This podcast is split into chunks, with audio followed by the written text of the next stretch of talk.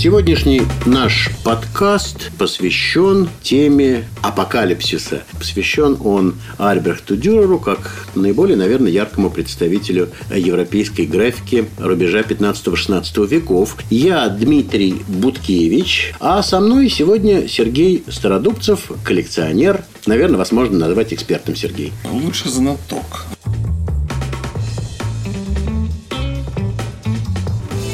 И а, одну э, вводную фразу я обязан просто сказать. Дело в том, что в наших нынешних довольно тяжелых условиях мы записываемся не в студии, что вы, к сожалению, видимо, будете слышать по нашему звуку, а может быть, вы и не догадаетесь, но я вам сразу скажу, что сидим мы в а, мастерской у Сергея, сидим мы за круглым столом на расстоянии примерно двух метров друг от друга, в перчатках, практически в масках, в общем, можно сказать, в защитных костюмах, но беседуем мы при этом о европейской графике, о гравюре эпохи эпохи Возрождения. Ну, давайте начнем с того, что Дюрер родился в 1471 году, а умер в 1528. Родился и умер он в городе Нюрнберге в Германии. И таким образом время его творчества попало на перелом, на рубеж веков, переход от 15 к 16 веку, а, естественно, дата 1500 год наверняка вызывала какое-то волнение в публике. Давайте вот об этом поговорим. Ждали апокалипсиса? Ждали и готовились, и были на то причины, потому что что хотя основные эпидемии чумы были в XIV веке, но в конце XV века было четыре попытки этой болезни проникнуть в Германию, и люди вели себя по-разному, наверное, так же, как и сейчас. Одни уезжали, другие оставались. В частности, вот первая поездка Дюрера в Италию, она считается, что связана с желанием избегнуть встречи с чумой.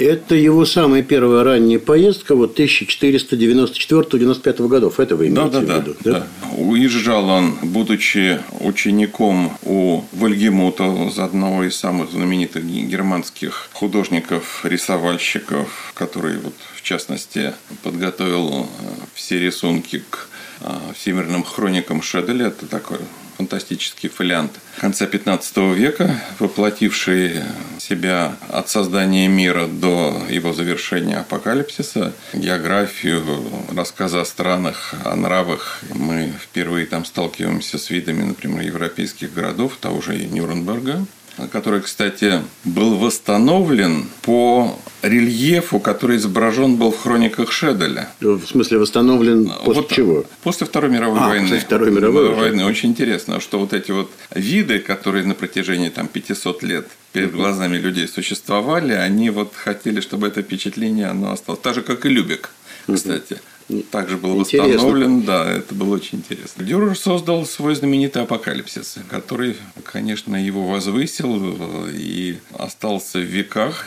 Для Дюрера это было произведение, безусловно, связанное с ощущением конца света. Он боялся, он известно, он об этом писал, он готовился. В это время также, сожалению, как и в наше время, стали происходить некие социальные перемены в такой важной сфере, как религия, церковь. Какие-то предвестники протестантизма Разм уже писал, немецкие гуманисты, многие из которых жили в Нюрнберге, также это подхватывали. Это довольно узкий круг, но все-таки такой элитной интеллигенции Ренессанса, он уже чувствовал, что что-то происходит и куда-то приведет.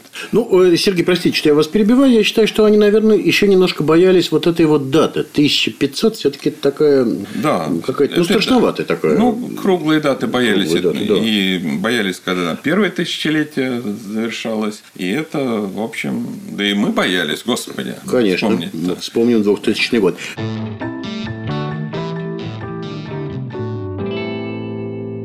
А я хочу напомнить, кстати, что э, издал э, издатель Кубергер э, этот самый «Апокалипсис» в 1498 году, то есть, соответственно, за два года вот до этой даты. И для книжки, для этой, для этой книжки, для откровения Иоанна Богослова, скажем так, да, Дюрер выполнил 15 иллюстраций, 15 ксилографий. Ксилография, опять же, я напоминаю, что это гравюра на дереве. При этом любопытно, что там был еще титульный лист. В первом издании это было просто название этого труда, что это апокалипсис в фигурах, то есть в иллюстрациях. Но при этом Кабергер, когда печатал, он не учел, что это титульный лист. И первый лист текста апокалипсиса оказался почему-то на титульном листе с оборота. А на последнем листе Дюрера текста не хватило, и он оказался без текста. То есть оказалось, что текст и картинки прямо не связаны. То есть это не подписи к открыткам.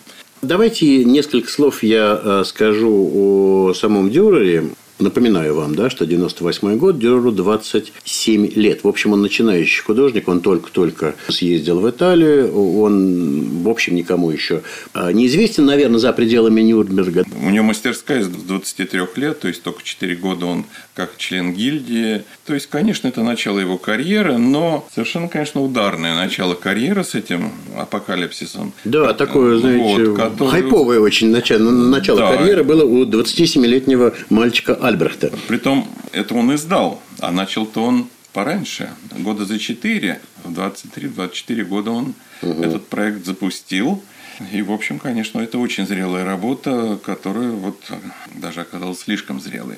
Любопытно, что она сразу разошлась, и э, на нее спрос был, ну, и период, конечно, и спрос, и все. И кончилось это тем, что, естественно, окружающие граверы, рисовальщики, следя за рынком, они в 1502 году Иероним Греф издал знаменитую копию апокалипсиса Дюрера. Ну, она заявлялась как копия, да? Или это была все-таки подделка как бы под Дюрера? Подделка – это тогда, когда мы ставим ту же подпись. Когда мы ставим свою подпись, а он поставил свою подпись, в то время это считался вполне уважительный труд – надо сказать, и в каталоге Дюрера, вот когда идет перечень его листов апокалипсис, там первый, второй, шестнадцатый, а потом идет апокалипсис Иеронима Грефа. Mm-hmm. То есть он даже не совсем как копия. То есть он как бы даже включается вот в свод произведений да, Дюрера, да, потому да, что то, да. явно его влияние. А давайте, Сергей, сейчас э, скажем пару слов, мне кажется, вот э, уместно именно сейчас сказать о том, как технически делается ксилография. Ну, понятно, что это пластина, видимо, дубовая, да? Если это речь идет о продольной напольной гравюре, когда режут на доске распиленные вдоль ствола дерева, то обычно стараются резать на мягком дереве, на липе, не на дубе. Она легче режется, но там другая беда, что волокна они вдоль и поперек, а вот здесь поперечных нет волокон. Поэтому вы все время перерезаете волокна, идущие вдоль. Угу. Поэтому, если вы хотите что-то сделать, рисунок поперек волокон, то вы оказываетесь перед неразрешимой дилеммой, как же это сделать так, чтобы доска сохранилась. И вот это умение резать по продольной доске, это невероятное мастерство, которое, к сожалению, сейчас уже утеряно. Тут, э, скажем, другая еще проблема возникает. Раз дерево мягкое, да, и доска мягкая, то она, соответственно, довольно быстро стирается. То есть, я имею в виду, что много экземпляров э, отштамповать нельзя, наверное. Ну, вот здесь уже возникает э, значительная роль печатника, который, зная, как устроена доска, понимая все эти процессы перехода чернил с доски на бумагу и вот это давление, которое оптимально. То есть Плохой печатник может испортить доску быстро, хороший печатник может напечатать сотни экземпляров. Там вообще ведь, как я понимаю, работают, ну, как бы три творца, что ли, над э, гравюрой по дереву, над ксилографией, да? Первый, собственно, художник, ну, угу. Дюрер, автор. Да. автор э, изображения. Второй – резчик – и третий печатник. Это разные люди? Или, скажем, тот же Альберт Дюрер что-то мог делать сам? То, что он умел резать, это безусловно, потому что он обучал. Вот с апокалипсисом есть разные точки зрения. Очень возможно, что он участвовал в резке этих досок. На начальном этапе, безусловно. Вторая, э, ну, до резки на доске должен быть нанесен рисунок. Как можно резать доску, когда ты да. не знаешь почему. Там есть разные технологии. Там бывает ну, рисунок на бумаге, переносится на доску. В то время обычно, надо сказать, до конца 19 века, чаще всего рисунок делался прямо на доске. И резчик знал, что ему вот это надо убрать, все белое, и оставить вот эти линии. Поскольку рисунок зеркальный, он не понимал конечный продукт. И поэтому для этого не нужно было обладать высокими художественными способностями, чтобы резать. Здесь надо быть хорошим мастеровым. Там Люцер Бургер, который для Гальбейна резал доски размером с коробок спичечные, и ты не понимаешь, как они сделаны. Поэтому вот э, это такое искусство. Ну, поскольку Дюрер был в этом абсолютно погружен, он сам делал рисунок на доске. Наткнулся на очень любопытный такой а, факт из его биографии. Его отец прибыл из Венгрии в середине, соответственно, 15 века. И э, изначально фамилия родовая у них Айташи. Они венгры от э, названия села Айташ, что значит дверь. Просто буквальный перевод на немецкий язык. Угу. Отец перевел фамилию Айташи и стал Тюрером. В дальнейшем во франкском произношении это реформировалось в Дюрера. Очень любопытно, я, кстати, не знал о том, что он венгерского происхождения. Да, он оттуда. Меня другое немножко удивило. Дело в том, что у отца было чуть не 8 детей. И все они остались живы для того времени это совершенно парадоксальная ситуация, которая для меня непонятна. Как Со всеми этими чудовищными эпидемиями, которые да, мы возьмите королеву Анну из фаворитки, где 14 детей и ни одного наследника. Угу. Вот. И это через два века. А это вот в конце 15 века, что все дети уцелели. То ли там климат очень хороший был в Нюрнберге, экология. Хорошая экология, действительно. Есть подозрения, да.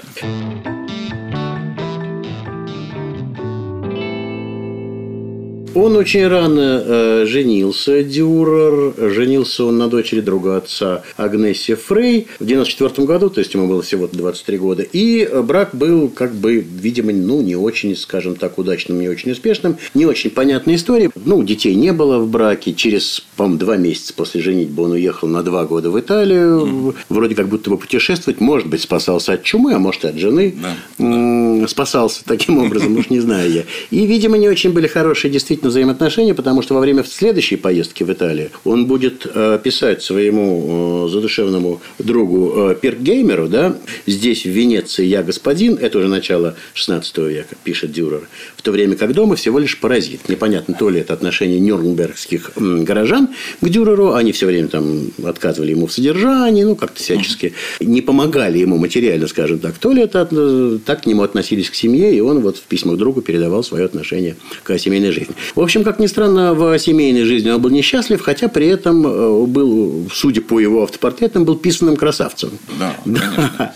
И, и это, кстати, еще одна ипостась этого художника. Он, э, я не, не хочу сказать, что он был первым в жанре автопортрета, но, по крайней мере, такого количества автопортретов у европейских художников, может быть, даже и не было. Он обожал себя писать. Самый первый его, самый знаменитый, наверное, его автопортрет, как раз тоже вот э, юношеский автопортрет Чертополохом. Это 1400 1993 год. Ему вообще 22 года. Он его отправил вроде бы в качестве свадебного подарка. Надо сказать, что с женой там все-таки есть один момент такой интересный, что когда он поехал в свою последнюю поездку в Лейден, к Луке Лейденскому, потому что они дружили, обменивались, и он решил с ним встретиться. Он поехал с женой. Хотя он в этой поездке подхватил эту лихорадку нидерландскую, которая его там через 4 года в могилу так свела. Ну, вот опять все вот. о том же самом, да. да. Вот. Подхватил Но жена... заразную болезнь в поездке какую-то непонятную. Но при жене, да. умер. Да, при жене.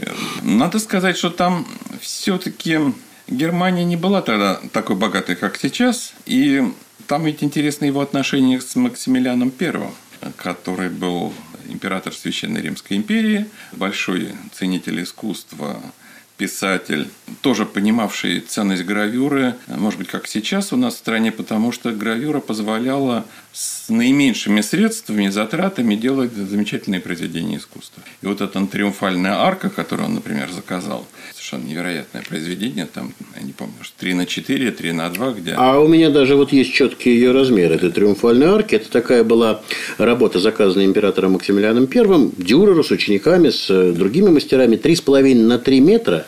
Вот. Ксилография – это были оттиски со 192 досок да. сразу. Ну, это, конечно, грандиозная вот. вещь. Она, кстати, висит в музее Виктории Альберта. Mm. Ну вот, ее там можно посмотреть. И он рисовал портрет Максимилиана. Тогда же он нарисовал Кранаха, опять-таки, который был недалеко. И Максимилиан, ну, с гравюрой у него вот это знаменитый его проект «Белый король», где он написал текст, ну, грубо говоря, про себя, автобиографический почти как в нынешние времена объявил тендер, который выиграл Бургмайер, такой вот коллега и почти соперник Дюрера, не менее талантливый и потрясающий художник графика и все прочее. И вот, и где там что-то 250 досок было сделано для этого произведения. Но опять-таки трагедия. В 18 году, 1518 Максимилиан умирает. Сохраняются только пробные оттиски. Тиража нету. Первый тираж 1775 год. Угу. Адам Барч, который нашел эти доски где-то там в Вене, он решил их тиснуть. И вот эти доски абсолютно идеальные оттиски конца 18 века с досок – начала 16 Вот это такие бывают в гравюре. Да, Чудеса. это какие-то прям такие детективные истории, связанные с какими-то конкретными отдельными произведениями. Вообще очень любопытно, конечно. Ну, понятно, что все мастера эпохи Возрождения, вот эти вот титаны Возрождения, наверное, Дюрера можно отнести к титанам Возрождения, хотя, в принципе, этот термин применяется... шаблонный, к... да. Да, шаблонный применяется к итальянцам, но, тем не менее, он одновременно с ними жил, в конце да, концов. Да. И по как бы, влиянию на европейское искусство Дюрер вполне стоит в ряду э, своих современников. Э, я вот какие-то цифры давайте назову. От него осталось 374 ксилографии и 83 гравюры на меди. Это много. Это да, много. Вот у меня есть трехтомник его, потому что есть еще том его книжных гравюр. Потому это отдельно. Это вещь. отдельно, да. А совершенно отдельно это наследие его рисунков. Рисунков Дюрера около тысячи, ну, 970 да. считается, насчитывается. Конечно, громадный совершенно а, объем работ и трудолюбие совершенно какой-то очень странный. Я вот начал говорить о том, что он титан Возрождения. Он был фортификатором, то есть у него какие-то были изобретения в области фортификации. Он придумал какой-то особый бастион под названием Бастея. Он был э, геометром, чего не было вообще вообще, в принципе, в современной ему немецкой науке они не занимались геометрией. И только если, насколько я понимаю, только в XIX веке его геометрические разработки как-то стали признаны и разрабатывались. Он был, ну, можно назвать его, наверное, нет, астрономом его назвать нельзя, но тем не менее атлас звездный он ведь делал. Делал, делал. Звездный атлас и географический. Есть у него гравюры географических атласов. Кроме того, он был таким в области занимательной математики, что ли, работал. Это я имею в виду его вот этот вот магический квадрат, так он называется. Да. Считается, что он придумал вот эту вот систему магического квадрата и вставил его в свою э, гравюру «Меланхолия». Там как бы фишка э, этой работы в том, что э, числа располагаются от 1 до 16 по 4 в ряд. Заполнены все ячейки. Ну, представьте себе квадрат 4 на 4. Все ячейки заполнены, числа не повторяются. И сумма 34 получается при сложении по вертикали, горизонтали и диагонали. И во всех четырех четвертях, и в центральном четырехугольнике и так далее и тому подобное. Еще к тому же внизу, прямо вот на нижней планке, посередине расположены цифры 15 и 14. 15, 14, 1514 дата создания меланхолии. Но это, конечно, удивительное такое вот, знаете, игра ума такая. Вот как бы да. человек просто вот поиграл с этим квадратом, вставил его, если вы посмотрите, найдете в интернете изображение гравера меланхолия или в книгах, то вы увидите там абсолютно четко Которая сама по себе является игрой ума. Да. Плюс она же является да. загадкой. Да, гравера, она, да? До сих пор. А называет... опишите ее, Сергей, гравер меланхолия. Там сидящая дама, подпершись на руку, о чем-то размышляет. Нерадостно, по-видимому. Этот лист большой, это резцовый лист его. У него есть несколько очень больших, больших таких, 30 на 40 листов, которые это же медные доски, это уже не ксилография. Угу. И Среди коллекционеров его резцовые доски, оттиски с резцовых досок ценятся, ну, как правило, выше за счет того, что он сам резал. Вот здесь вот он... То есть, ре... металлические доски он резал он сам? Он резал сам. Потому что в металлической доске есть процесс творчества. Вот. Простой резчик это делать не может. Потому что он, когда режет, он создает и он видит, что получается в отличие от обычного резчика. И может, видимо, исправить. Да, он может исправить. Он, он все время повести. делает пробные оттиски. Он создает это так вот постепенно, весь этот образ.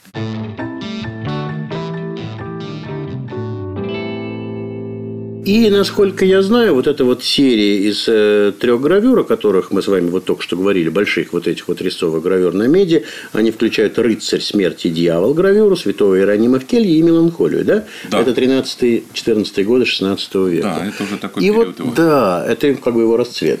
И как бы до сих пор, в общем, четкого нет трактования сюжетов этих гравюр. Вот мы начали говорить о том, что сидит женщина, подпершись, о чем-то, наверное, горюет. А что это, Множество непонятно. там атрибутов, каждый из которых что-то значит.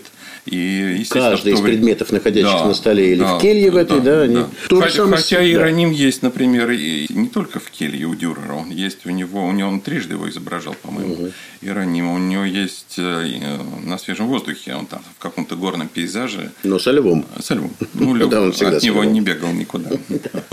Э, И, конечно, любопытно, да, что вот мы начали говорить о том, что человек, ну, вы начали говорить, Сергей, о том, что Дюрер боялся перепада тысячелетий, боялся возможной, наверное, смерти да, от э, заразного заболевания. Ну, недаром он уехал, в конце концов, в Италию, возможно, убегая от чумы, которая, видимо, ну, ходила по В Европе. Италии тогда не было, слава. И все равно в результате, понимаете, во время поездки в Нидерланды, а ездил он в Нидерланды последний раз, это уже был начало 20-х годов, если не ошибаюсь. Это 21-й, было за 4 года, где-то 23-24 год. наверное. 23-24 год, 1523-1524 год он поехал в Нидерланды как раз тогда с женой, а чтобы представиться новому императору Священной Римской империи. Нет, нет, он поехал повидаться с Лукасом Лейданом, с А. которым они были знакомы заочно, а тут он повез свои гравюры, они менялись. Тот да- дарил Дюреру, а в общем у них такой был вот такой вот гравюрный между собойчик был.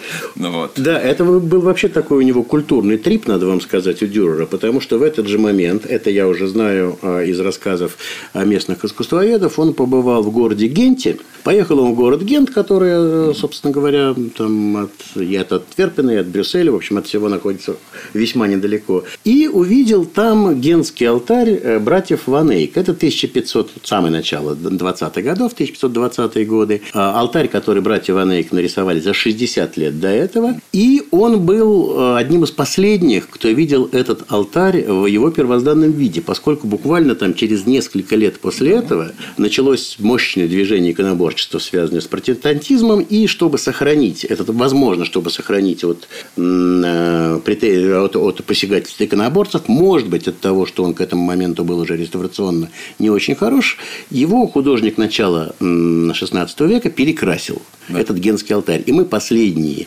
400 лет 500 почти наблюдали алтарь в его уже виде, сделанном в XVI веке. И вот только сейчас генские мастера последние 10 лет работают над этим алтарем, и Не, но это произведение великое, потому что оно, оно настолько опередило свое время. Да. Вот, Это что мы вот- про генский алтарь сейчас, да. это вот просто вот. Ну, как, собственно говоря, и сам Дюрер, мне кажется, действительно настолько опередил свое время и наметил какие-то, знаете, такие, ну, как бы вот можно выделить направления в э, развитии искусства, которые выходят из Дюрера. Знаете, а, есть такие игры в интернете, там, самые красивые руки в э, произведениях э, искусства, в мировом произведении искусства. Знаменитые руки Дюрера, такой эскиз, его, да-да-да. рисунок такой есть. Э, Ну, видимо, я не знаю, то ли ангела он рисовал, то ли, может быть, реального Может быть, человека. себя, да. Может быть, себя. Очень красивые руки. Это как бы вот одно из направлений. Ну, знаменитый его заяц, уж об этом даже и говорить нечего. Да? Как бы вся европейская анима- анималистика практически Да, исходит из этого. куча животных. Да-да-да, и живот. Ну, Да, мартышки, да. Да, Носорог, кстати, вы знаете, да, что он, он его создал по рисунку, присланному его другом из, из Лиссабона. Да, это уникальная э, вещь. Он так интересовался странными животными, Дюрер, что попросил, чтобы ему описали носорога. И ему, да, друг из Ему Лиссабона прислали, да. прислал описание. у Лиссабонского короля был единственный европейский носорог. И он так очень такого живенького носорога э, нарисовал.